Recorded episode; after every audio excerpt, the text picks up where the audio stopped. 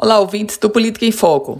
A Câmara Municipal de Natal, esta semana, vai deflagrar o início dos debates sobre o projeto de reforma da Previdência.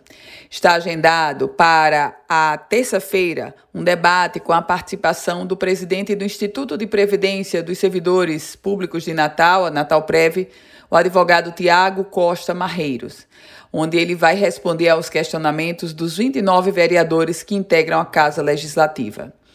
O projeto de reforma da Previdência, enviado pelo prefeito Álvaro Dias, aliás, há um pedido do gestor da capital Potiguar para que esse projeto tramite em regime de urgência. O projeto traz como grande mudança o aumento da alíquota. A alíquota até então, 11%, passa para 14%. Outras mudanças possíveis, como idade de idade mínima para aposentadoria e tempo de contribuição não trarão mudanças, não terão mudanças nesse projeto de reforma da Previdência. Embora a grande mudança seja a alíquota, não menos será o debate, o intenso debate, a grande discussão.